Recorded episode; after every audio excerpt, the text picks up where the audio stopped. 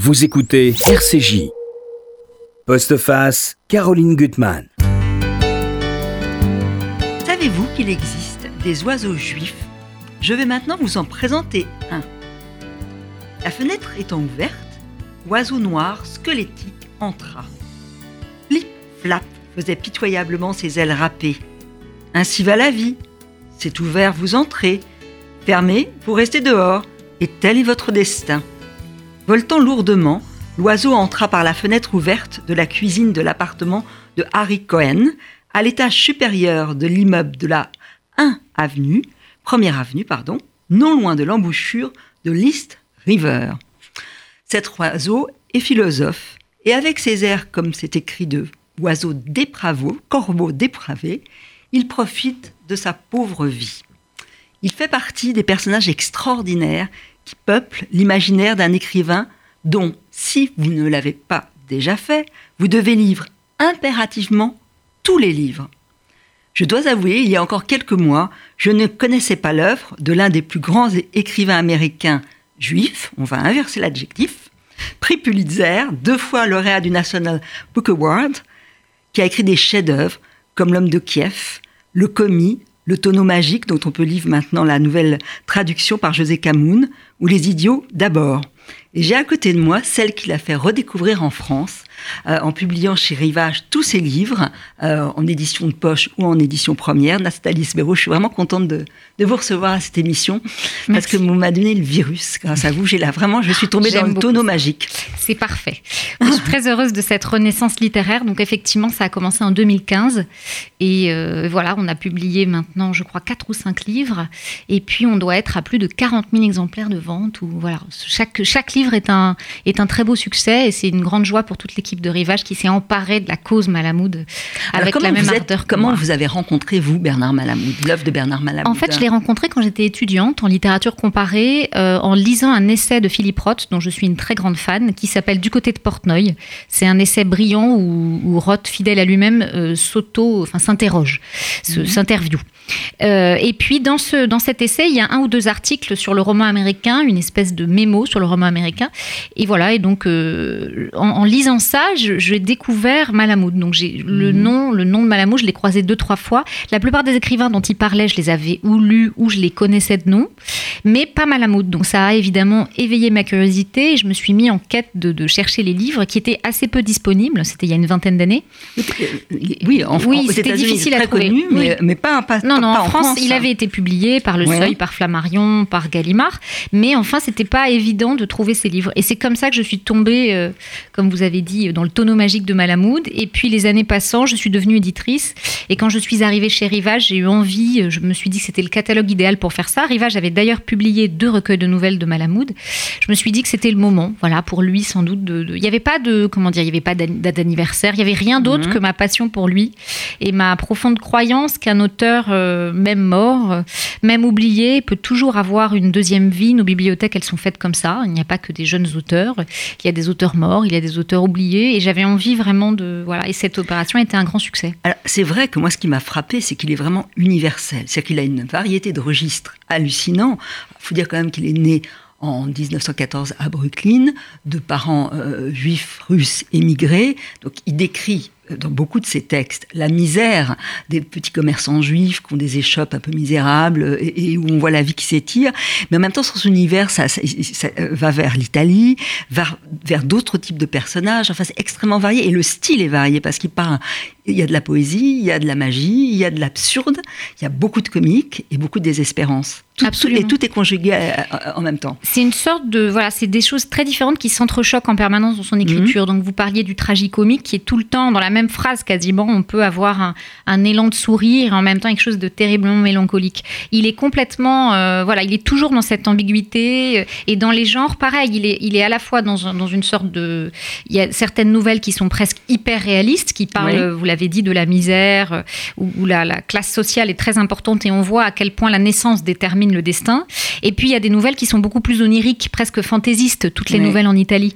Donc euh, il a ce génie de passer d'un genre à l'autre, d'un style à l'autre, et en même temps il y a une espèce de ce, mélange-là. Je pense que c'est ça la touche Malamoud, c'est-à-dire mm. qu'il a cette capacité à embrasser des genres différents et donc à, toucher des lecteurs, euh, je pense, assez, euh, assez différents. Il ne faut pas forcément être un, un féru euh, ou connaître par cœur la littérature juive ou, ou, la culture juive ou je ne sais, enfin même la littérature américaine. C'est un mélange en fait. Comme souvent la mhm. littérature américaine de cette époque, hein, c'est un mélange de littérature européenne et puis d'un voilà quelque chose de, totalement propre. C'est ce que je trouve. Hein, Absolument, oui, oui. Il, a, il a un don. Et puis, il a, il a un don pour, euh, aussi, je pense, d'émotion, en fait. Il a une sorte d'économie de moyens qui parvient à créer l'émotion. Euh, on est presque pris par l'émotion, euh, j'allais dire par surprise, mais mm. je pense que c'est la marque des grands écrivains. Et, et, ces personnages sont extrêmement subtils, parce que finalement, ils évoluent. Ça, on, le voit, par exemple, dans le commis, hein, le personnage du commis, qui va, quelque, personnage qui va se transfigurer. et, puis, l'idée d'accepter son sort aussi, même si le sort est, est désespérant. l'idée de l'éternel retour. Il y a il y a beaucoup de choses extrêmement subtiles qui, se mêlent. Alors moi, j'aimerais lire un extrait parce que ça donne, en tout cas, la, tonalité de plusieurs de ces, de ces nouvelles. C'est dans la nouvelle, dans le recueil de nouvelles Les Idiots d'abord, dont vous avez revu la traduction. Hein. Euh, celui du tonneau magique, qui est d'ailleurs, à mon avis, celui avec, par lequel il faut commencer. Moi, j'ai commencé par ce, recueil de nouvelles, euh, donc, donc, dont vous publiez une toute nouvelle traduction. de José Camoun. Voilà, qui où on voit toutes les palettes de son, de son talent. Hein, qui est mhm. un... Alors, quand même redire que ça coûte 8,20 euros, et c'est vraiment mais un, bonheur, un bonheur fou. Moi, je ne lâchais pas. J'étais dans le métro, euh, serré, euh, dans, dans, le RR, à dévorer euh, les textes de Malamud. Je dois dire que là, vraiment, il faut... Il faut que vous y alliez, sûr.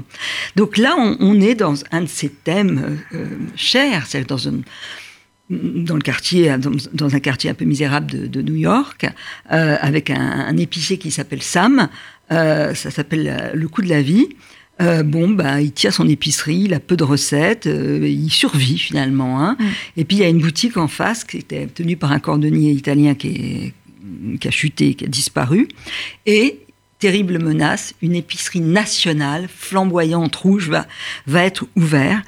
Et là, finalement, il y a quelque chose comme Sisyphe, c'est-à-dire l'idée que la vie, elle se répète tout le temps. Et là, je trouve que ça donne vraiment le, le ton de beaucoup de ces textes. Dès qu'il fermait les yeux, cependant, le magasin vide s'emparait de son esprit, un long trou noir en perpétuelle rotation, si bien que même durant son sommeil, pris dans ce mouvement giratoire, il ne dormait pas vraiment. Et si cela allait m'arriver, si après 27 ans d'un labeur épuisant, il aurait dû arrêter depuis longtemps, si après tout ça, votre propre magasin, votre lieu de travail, après toutes ces années, toutes ces années, la multitude de boîtes de conserve essuyées et empilées, les casiers de bouteilles de lait, aussi lourds que des rocs, traînés avant l'aube du trottoir jusqu'à l'intérieur de l'épicerie dans le froid ou la canicule, les insultes, les menus larcins, l'octroi de crédit à plus pauvre que soi, le, écaillés, les étagères constellées de chiures de mouches, les boîtes de conserve avariées, la crasse, les varices, les journées de 16 heures qui vous brisent le dos, comme la claque d'une main épaisse, au réveil, le crâne, entraînant la tête pour délier les os du corps meurtri, les heures, le travail, les années, mon Dieu, et pour en arriver à quoi? Qui me tirera de là? Et où aller? Où? C'est terrible. C'est terrible. Ce qui est intéressant, c'est de, savoir que le père de Malamoud était épicier. Et Le Commis, qui est un, roman qui ah, aussi parle, dont le héros est un épicier, c'est vraiment le, livre hommage au père. Et ces pères, finalement, ils mhm. apparaissent donc là dans les idiots d'abord, mais aussi dans le tonneau magique. Et ce qu'il a dit de son père est absolument magnifique dans son, dans son journal et dans des interviews. Il a commenté un peu Le Commis. Et euh, son idée, c'était de dire que voilà, ses parents avaient fui la Russie. Dans l'idée, évidemment, ils ont fui les pogroms. Et euh, l'idée était vraiment de rejoindre l'Amérique, c'est la patrie de tous les possibles. Et finalement, il est resté pratiquement toute sa vie à l'arrière de la boutique, dans la réserve, à attendre le client et à ne voir du rêve américain, et je cite Malamoud, qu'un ray de lumière. Et ça, c'est très important euh, chez lui, cette espèce de, de, contraste entre la vie qu'ils espéraient, et c'est quelque chose qui est euh, propre aux immigrés, et puis ce qu'ils trouvent. Et ce qu'ils trouvent, c'est pas grand-chose. Et euh, ça, c'est quelque chose qui m'a évidemment beaucoup touchée. Et je pense qu'il est euh, vraiment central dans l'œuvre de Malamoud. C'est euh, de voilà cette description cette, de la misère. Et pour autant, la misère qui, est, qui semble, du coup, on est dans des voilà dans le commis, le, le, mhm. terrain de jeu du roman est minuscule. Hein. c'est une toute petite épicerie. et pourtant, à l'intérieur de cet espace presque clos et étouffant, toute la dramaturgie de la nature humaine, de l'âme humaine, toute la condition humaine, tout est là. Et ça, c'est extraordinaire. C'est-à-dire que ce qu'il a fait, c'est qu'il a pris le matériau, j'allais dire presque modeste de son enfance, mm. et il lui a donné une sorte de grandeur. Il lui a, il lui a, il a la littérature par la littérature, il transfigure ça, tout en donnant de, de cette vie une, une vision réaliste. Hein. là, vous mm. l'avez dit, on est dans des, des lieux euh, terribles, une vie qui est austère. Euh, il se lève à 6 heures, il se couche très tard, et, et puis dès qu'il y a une autre épicerie euh, qui arrive, qui est un petit peu plus perfectionnée, un peu plus qui pense au marketing, et ben soudain leur leur vie est fichue. Et ça, c'est extraordinaire parce que pour moi, c'est là et la fragilité de la condition humaine et la fragilité de la classe. Il vient d'une. Lui, il est professeur d'université, Malamoud, il a réussi. Il est vraiment une mhm. sorte de transfert de classe. Mais il n'a jamais oublié d'une certaine manière d'où il vient. Et euh, ça, c'est un des, voilà, un des, un des génies qu'il a eu de transformer la matière de, de, son enfance. Alors, dans toutes ces nouvelles où il est question justement de, de petits commerces qui sont en train de, tomber, il y a toujours l'espoir pour les pères de donner à, leurs enfants une vie autre chose qu'étriquée. Donc dans le comique, il y a aussi un petit chef-d'œuvre vraiment mm. euh, en poche. Mm. Euh, le héros, c'est Maurice Bobert qui tous les matins va porter les bouteilles de, lait à se casser le dos à une femme qui est plutôt revêche. Et euh, par contre, une fille qu'il adore, Hélène, qui elle ne pense qu'à faire des études. Mm. Et, c'est magnifique parce que il y, a un moment où c'est terrible. Il le, il le dit. Il, dit qu'il s'appauvrissait de jour en jour. Là encore, je vais lire un extrait, comme le temps qui se dévore lui-même, plus il trimait, moins il lui restait.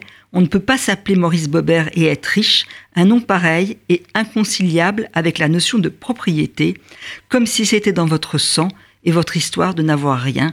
Et si par miracle il vous arrive de gagner quelque chose, ce ne peut être que pour le reperdre.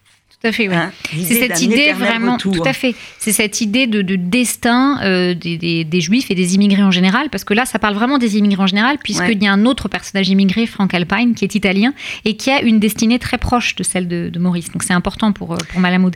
Et du coup, effectivement, il y a ce destin qui est absolument inexorable. C'est pour ça que je parlais tout à l'heure, et vous en avez parlé aussi, de la grande force tragique de Malamoud. Mm. Et sa fille, elle, elle veut s'échapper, elle fait des études et elle lit. Et évidemment, euh, Malamoud s'est échappé par la lecture. Mm. La lecture, c'est la découverte d'un autre monde, c'est la découverte de d'autres moi, d'une certaine manière. Et, pour lui, c'est central, vraiment. Et ce Franck, qui est autre, puisqu'il n'est pas juif, euh, qui aime les livres, euh, et qui va finalement accepter un destin qui n'est pas le sien, mm pour la femme qu'il aime. Absolument. Euh, tout comme il y a une autre nouvelle qui est magnifique, qui est celle euh, du, cordonnier, mm. euh, que vous aimez aussi beaucoup. J'adore, hein, où, on voit un homme qui n'est pas beau, qui est vieux, qui a vécu les camps de concentration, qui a le double de l'âge de la fille du, cordonnier, et qui n'arrête pas de cogner le cuir sans arrêt. avec une sorte de rage, mm. et le père le regarde en disant mais il est laid, il quelque chose d'affreux. Et en fait, ce qui est affreux pour lui, c'est l'idée que sa fille pourrait revivre la même existence que lui. Absolument, et c'est très important pour les, parents, euh, voilà, les gens qui sont immigrés en général, d'offrir à, leurs enfants un autre destin. Et dans cette nouvelle qui ouvre le tonneau magique, qui s'appelle Les sept premières années, mhm. euh, il y a ce, ce, cet ouvrier cordonnier donc qui tombe amoureux de la fille du patron. Et pour le mhm, patron, c'est insupportable d'imaginer que sa fille va avoir au fond la même vie que sa femme. C'est-à-dire, il ne peut pas, euh, quelque part, c'est comme si elle l'épousait lui.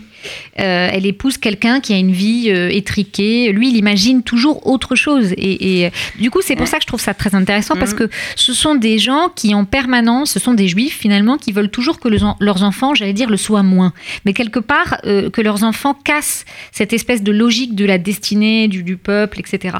Et, c'est une des problématiques majeures de la vie de Malamoud en tant qu'homme et aussi en tant qu'écrivain. Il n'a cessé d'écrire sur ça, sur l'héritage euh, culturel qui est à la fois son, son bagage, sa force, en même temps une forme de limite.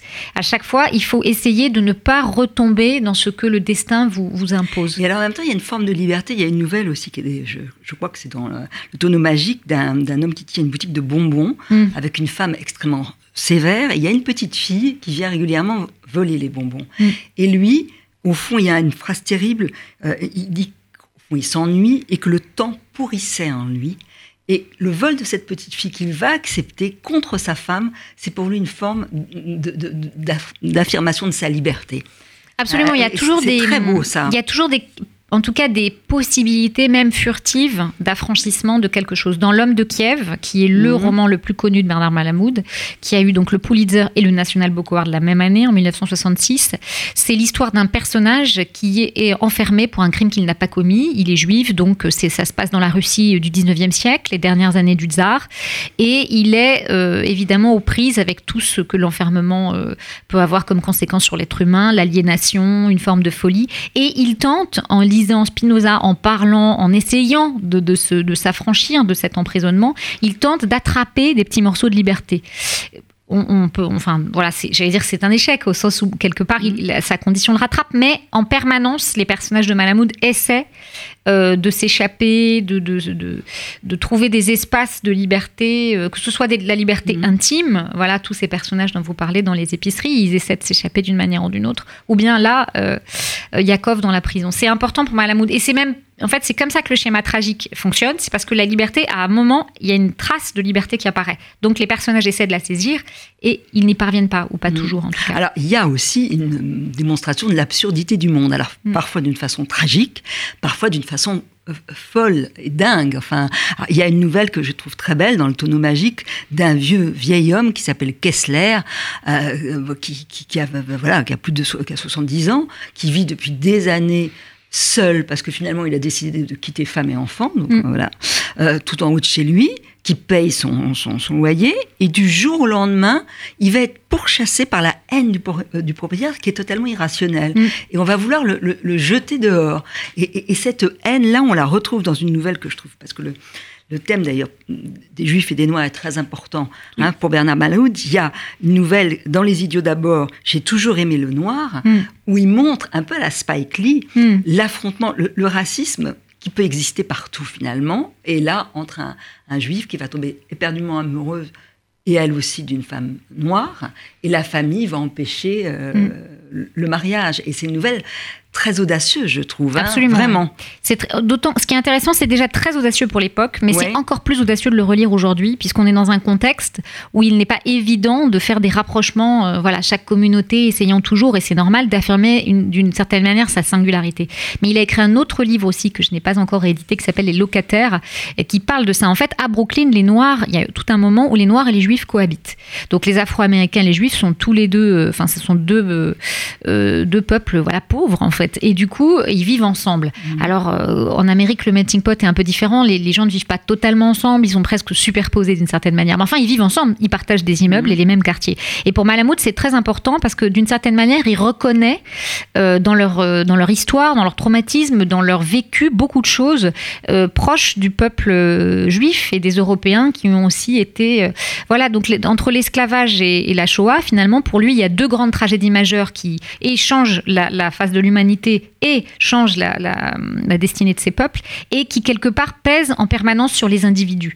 Et, euh, ces deux-là tombent amoureux très sincèrement l'un de l'autre, même si j'adore cette nouvelle parce que mm. tous les deux sont presque... Elle, elle essaie de résister et lui aussi d'une certaine manière. Il y résiste un peu moins. Mais bon, et, l'entourage ne peut pas accepter ça. Parce que ils sont, ben voilà, chacun doit être soi et on ne peut pas être... Euh, c'est comme si être avec quelqu'un d'autre, c'était ne plus, qui est différent, c'était ne plus être soi. Or pour lui, et il a on a toujours beaucoup parlé dans les interviews, etc., sans faire de politique, parce que voilà, pour lui, la politique, c'est pas, il n'est pas là-dedans, il n'est pas dans une vision véritablement. Euh. mais disons que pour lui, c'est important qu'il y a une espèce de fraternité, je pense, entre les, entre les immigrés, entre les gens qui ont une histoire mhm. particulière. Et euh, notamment dans, dans, dans, les îles d'abord, il y a cette nouvelle, le réfugié allemand. Oui, on va y revenir, parce que ça, j'aimerais parler. Mais il y a aussi un personnage qui est incroyable. Son ange, c'est un ange noir et juif. Tout à fait. Lévin. Là aussi, c'est un personnage extraordinaire. ah et alors, il y a une nouvelle, parce que là aussi, je voudrais vraiment qu'on voit la palette de son talent, euh, qui est complètement folle, qui s'appelle La Clé. Ça se passe à Rome. Il était marié mm. à, une, à une Italienne. Et il y a beaucoup de nouvelles qui se passent à Rome, où on voit un, petit couple euh, qui arrive en Italie avec des enfants. Et l'idée, bah, c'est de s'installer à Rome. Simplement, ça va devenir une quête ubuesque, parce mm. que ce jeune garçon qui n'a pas beaucoup d'argent, il va engloutir toute sa fortune pour aller de appartement en appartement, tomber sur des, agents immobiliers plus ou moins véreux, mm. euh, et puis jusqu'à la fin qui est complètement folle parce qu'il il, va tomber sur l'appartement d'une comtesse dont la clé a disparu parce qu'elle avait un amant et elle a décidé de se marier Donc l'amant veut se venger et est prêt à tout pour ne jamais rendre la clé. Et ça devient, mais c'est extrêmement drôle. C'est une nouvelle extrêmement drôle aussi assez cruel. Et, ça veut dire qu'il est capable de tout écrire. Oui, oui. Les nouvelles italiennes sont intéressantes parce qu'en fait, pour Malamud, il s'amuse à la fois d'une forme de mythologie. Donc, mhm. il y a des, beaucoup de nouvelles qui se passent à Rome, etc. Donc, il y a une sorte de, lieu absolument légendaire, une, une mhm. beauté extraordinaire qui accable presque des personnages. Et en même temps, eux sont tous dans des situations grotesques et presque très quotidiennes. Mhm. Euh, et, qui rapidement, effectivement, euh, deviennent absurdes. Donc, dans les nouvelles italiennes, il y a des comtesses, il y a des femmes un peu excessives, des, des des, passionnariats. Il y a presque des intrigues d'opérette, en fait. C'est, et c'est intéressant. et lui, il voit toute la. C'est toujours cette espèce de tension entre le tragique et, l'extrême comique, ou alors le trivial. Euh, parfois, le, euh, tout à coup, le surgissement d'un détail sexuel ou un peu grotesque, et en mhm. même temps, toute cette beauté euh, intrinsèque à l'Italie. voilà, je ne vais pas faire le syndrome de, ce fameux syndrome de Stendhal, mais c'est presque ça. Il joue avec le fait que le lecteur attend ça, une, une sorte de beauté parfaite en plus, il change de territoire. Donc, on est dans un territoire presque légendaire. Il n'en est plus dans le quotidien de Brooklyn. Et en même temps, voilà, on, les personnages restent toujours eux-mêmes. Même quand ils sont dans d'autres lieux, ce sont toujours des personnages de Malamud et tous les personnages sont accablés en quelque sorte par quelque chose. Et bien sûr, l'absurdité de la vie, c'est une des, c'est une des grandes thématiques de, de, ah, Alors, il y a aussi la magie, bon, réalisme euh, total et en même temps vision des choses qui, vont, qui va se brouiller parce qu'on est dans la conscience des personnages. Alors, il y en a beaucoup de, beaucoup de nouvelles, je vais pas tout citer, mais par exemple, il y a une nouvelle que je trouve très belle qui s'appelle Le Dernier Mohican, euh, dans le tonneau magique, où il y a un personnage, euh, Arthur Fidelman, qu'on va retrouver dans d'autres nouvelles. Hein, c'est mm. un personnage récurrent qui est euh, un, artiste un peu raté. Là, il est. Voilà. Bon, bref, il, il arrive en Italie. C'est un peu le faux double de Malamud. Ouais, voilà. Et il erre à Rome et il va tomber sur pot de colle, une sangsue, euh, qui ressemble à un spectre. Enfin, il est habillé euh, d'une façon comme un clochard, finalement. Hein, et en même temps, qui devine tout. Il a quelque chose d'un mm. devin, il s'appelle Zuskind. Euh, il est quand même un homme qui vient d'Israël, qui est arrivé en Italie, mais qui est apatride. Hein, et mm, ça, mm. il y a un dialogue extrêmement drôle dans cette nouvelle où je, vais en lire un petit extrait, mais c'est là aussi on voit, on voit son sens de, de l'absurde parce qu'il veut à tout prix s'en débarrasser, euh, parce que l'autre revient quand il est à, à, l'hôtel, je vais, m'y retrouver, je, prends un autre livre, euh, il le suit partout, euh, il veut lui travailler sur, sur la peinture, et l'autre est là tout le temps, tout le temps, tout le temps à, le, coller. Et il y a un moment, il lui dit, mais écoutez, il faut, faut, partir, repartir en Israël, trouver un boulot. Je, je cite, un boulot qu'il dit, Marmana Zuskin d'un air lugubre, vous savez qu'il faut faire des pieds et des mains pour avoir un boulot en Italie. Qui va m'en donner un? Bah, Un boulot, ça ne se donne pas. Il faut se bouger pour en trouver. Vous ne comprenez pas, professeur. Je suis citoyen israélien, ce qui veut dire que je ne peux travailler que pour une société israélienne. Or, combien y en a-t-il? Deux peut-être. En admettant même qu'ils aient un emploi, ils ne me le donneraient pas parce que j'ai perdu mon passeport.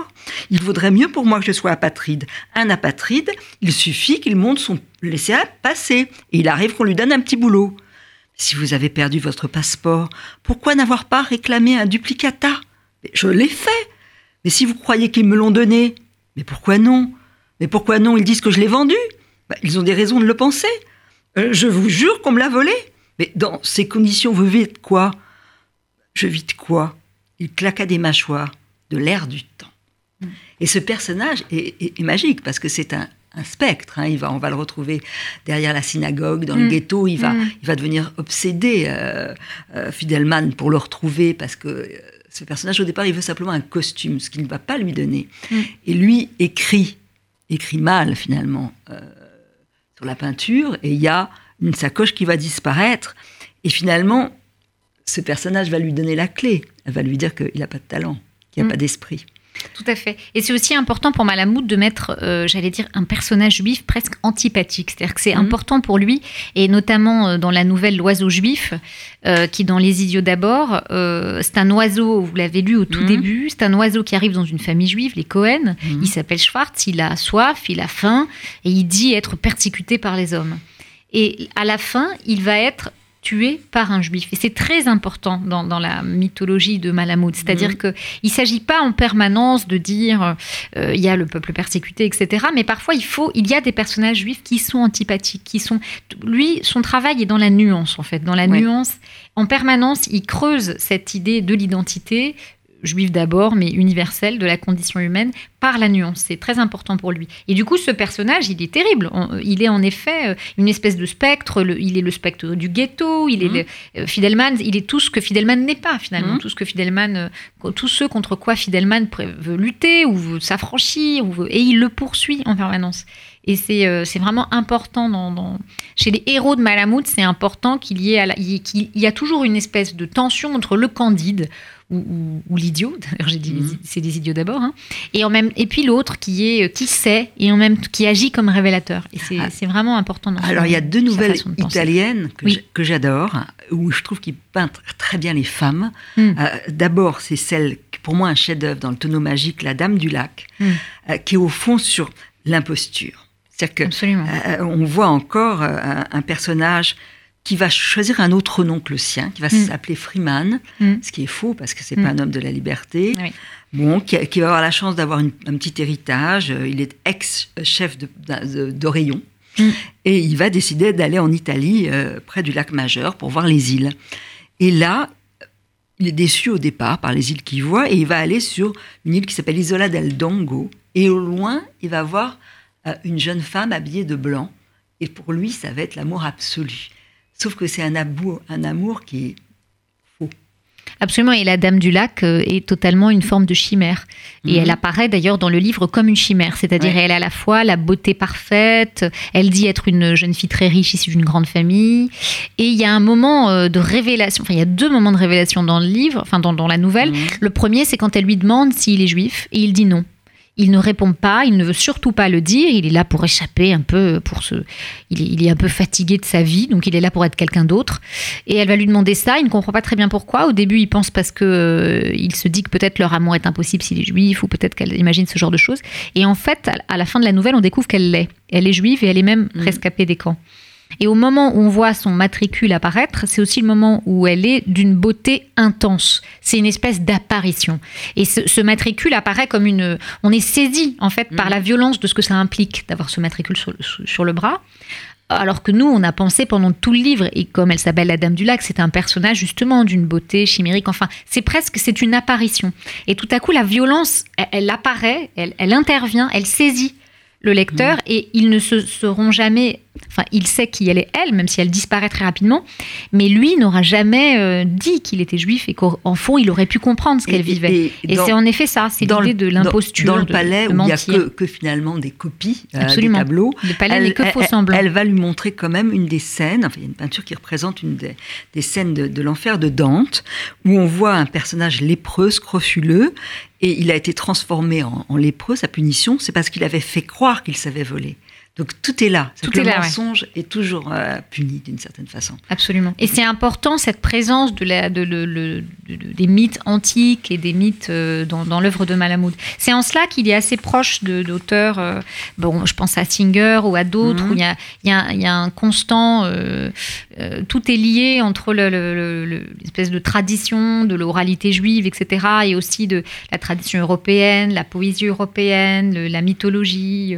Il est, il est très friand de ces mélanges-là. Et c'est sans doute pour ça qu'à un moment, il a eu euh, un, très grand succès et peut-être sans doute aussi pour, pour ça qu'il a été oublié.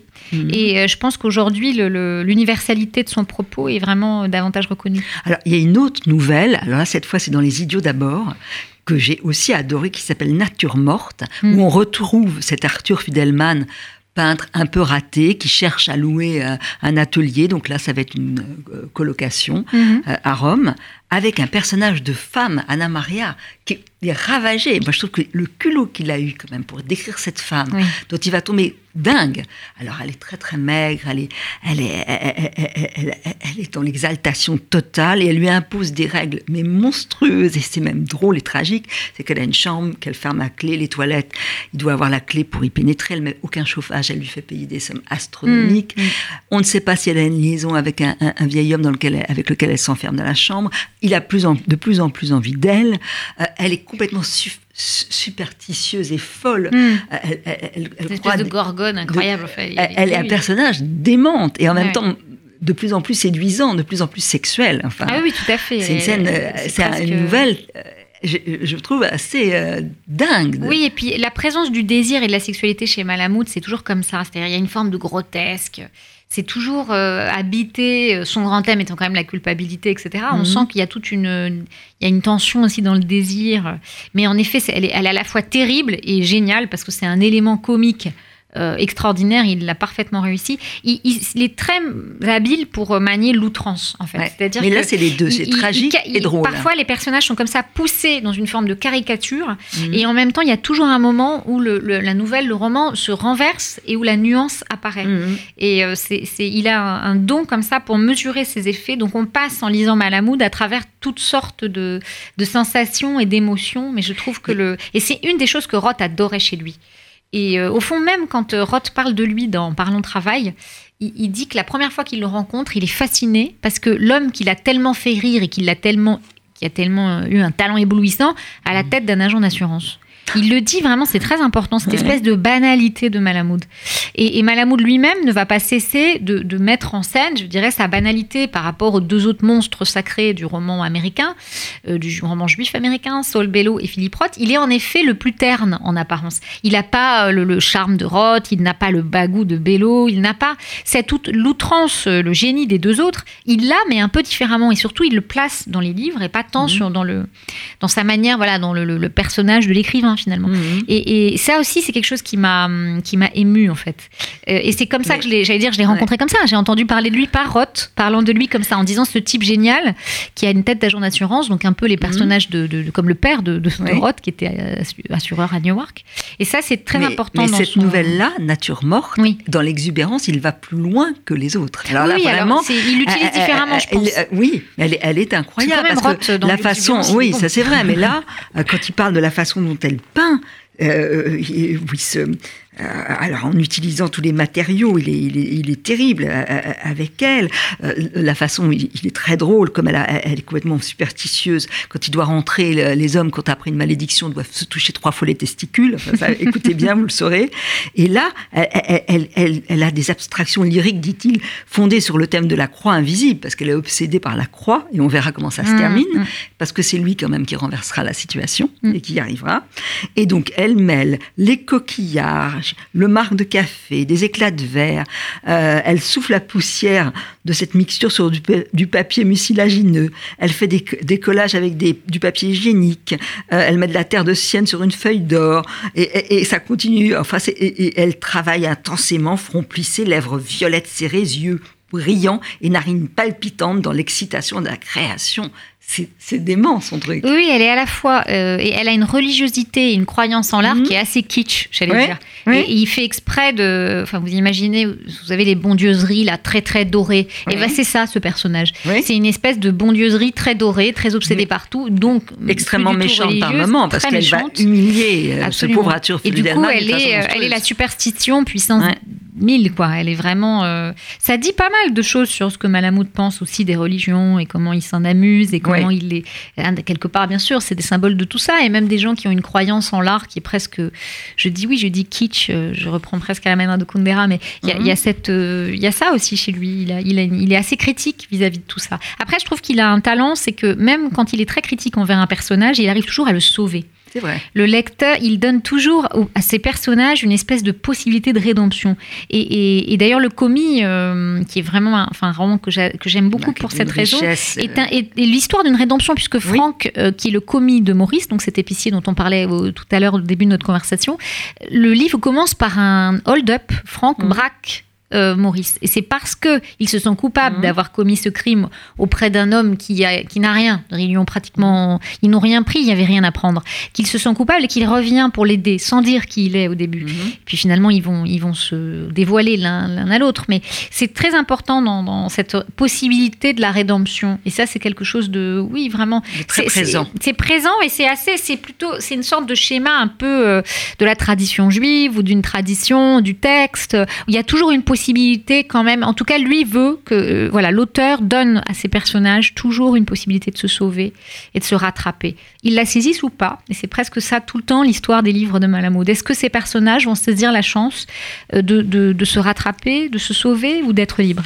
Alors, il y a aussi un thème qui est très important, qui est celui de sa vie. Euh, c'est le poids du passé, c'est-à-dire que le, mm. passé ne peut pas être oublié. Il y a une des dernières nouvelles des Idiots d'abord, le réfugié allemand, où sur, la, souffrance des, des, réfugiés, des immigrés, c'est extrêmement fort. Mm. Et donc, c'est un, Allemand qui a quitté l'Allemagne après la nuit de cristal, qui est aux États-Unis, et qui doit, bah, pour essayer de gagner sa vie, euh, faire des conférences en anglais.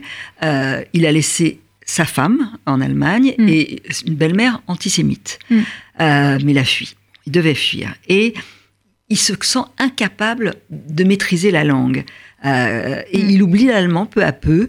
Et il écrit cette, phrase, Bernard Malamud, que je trouve tellement juste, et qu'on oublie, qu'on oublie, en tout cas, on ne veut pas le réaliser. Beaucoup de ces réfugiés, qui avaient une grande facilité d'élocution, le grand dame était la perte du langage, ou plus précisément leur impuissance à exprimer ce qu'ils avaient à dire. Vous avez une pensée subtile, et la voilà qui sort pareil à un tesson de bouteille. Ils parvenaient bien sûr à communiquer, mais en être ainsi réduit à la communication pure et simple constituait une terrible frustration. Ainsi que devait l'avouer des années plus tard Karl Otto Alp, l'ancien acteur de cinéma devenu acheteur chez Massy. Je me faisais l'effet d'un enfant, ou pire encore d'un demeuré, je restais seul avec moi-même, inexprimé. Ce que je savais, ce que j'étais même, me devenait un fardeau. Ma langue pendait, inutile. Et c'est le cas d'Oscar. Euh, et c'est une nouvelle d'ailleurs totalement terrible parce que sa vie, euh, les nazis en ont fait une vie déracinée avec des tentatives de suicide et puis absolue incapacité d'oublier ce qu'il a laissé derrière lui. Hmm. Et je trouve que c'est une nouvelle qu'on parlait d'universalité, de pourquoi il faut encore lire Malamoud aujourd'hui. Quand j'ai lu Le réfugié allemand, je trouve que ça dit tout sur les migrants, euh, sur les Syriens, sur tous les témoignages qu'on hmm. entend de gens qui, ont, qui essayent d'apprendre notre langue parce qu'ils ont perdu la leur. Et perdre sa langue, c'est aussi se perdre soi.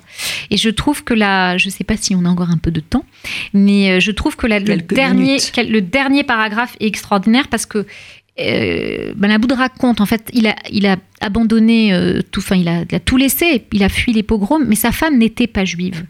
Sa belle-mère était très antisémite, absolument dégoûtée que sa fille épouse un juif, mais sa femme, encore une fois, n'était pas juive. Et pourtant, elle va quand même être arrêtée, puisqu'elle elle a été mariée à un juif et elle va être exécutée.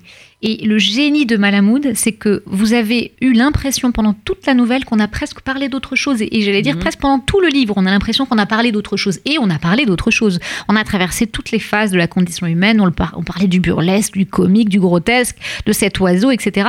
Et la toute fin, eh ben, c'est une image de cadavre dans une fosse.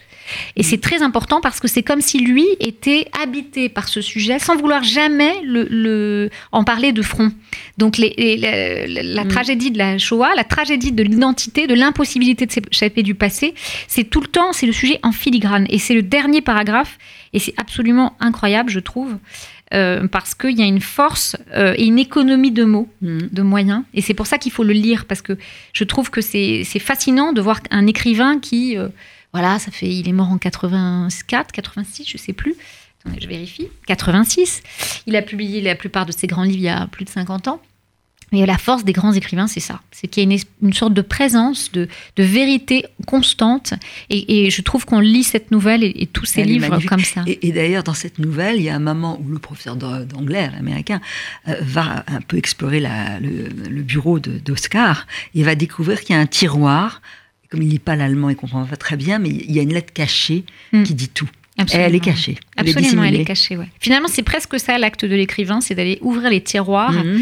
Euh, simplement, il n'y a pas de révélation quand les tiroirs sont ouverts au sens strict. C'est là qu'est le, geste de l'écrivain. Finalement, la révélation, c'est c'est voilà, le geste de l'écriture, c'est comment il construit l'œuvre. Mais à chaque fois, les personnages sont, j'allais pas dire presque déçus, mais mais, mais la révélation échoue. Et c'est important dans, dans cet échec est vraiment au centre du, des livres de Malamoud. Et, en même temps, euh, voilà, il y a des échecs, mais je trouve en tout cas que pour les lecteurs, on n'a pas cette impression, on a justement une impression de grandeur.